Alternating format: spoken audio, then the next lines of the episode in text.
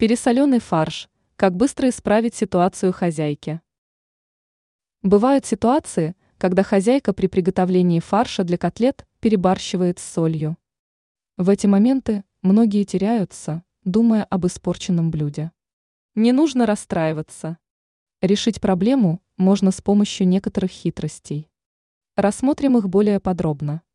Если вы добавили чрезмерное количество соли – то не нужно сразу прибегать к выбрасыванию продукта. Исправить ситуацию можно, добавив немного измельченного мяса. Когда вы перемешаете всю массу, то вкус станет более сбалансированным. Кроме мяса, можно положить в фарш картофель, кабачки или тертые овощи. Нужно лишь слить лишнюю влагу и приступить к дальнейшему использованию фарша. Благодаря таким добавкам котлеты приобретут сочность и приятный вкус. Другой вариант – смешать фарш с замоченным в молоке хлебом. Такой способ не только уберет лишнюю соль, но и улучшит вкус блюда.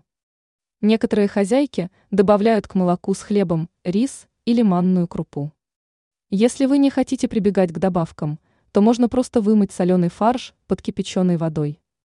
Минус такого варианта в том, что вместе с солью пропадут специи. Теперь вы знаете, как спасти пересоленный фарш.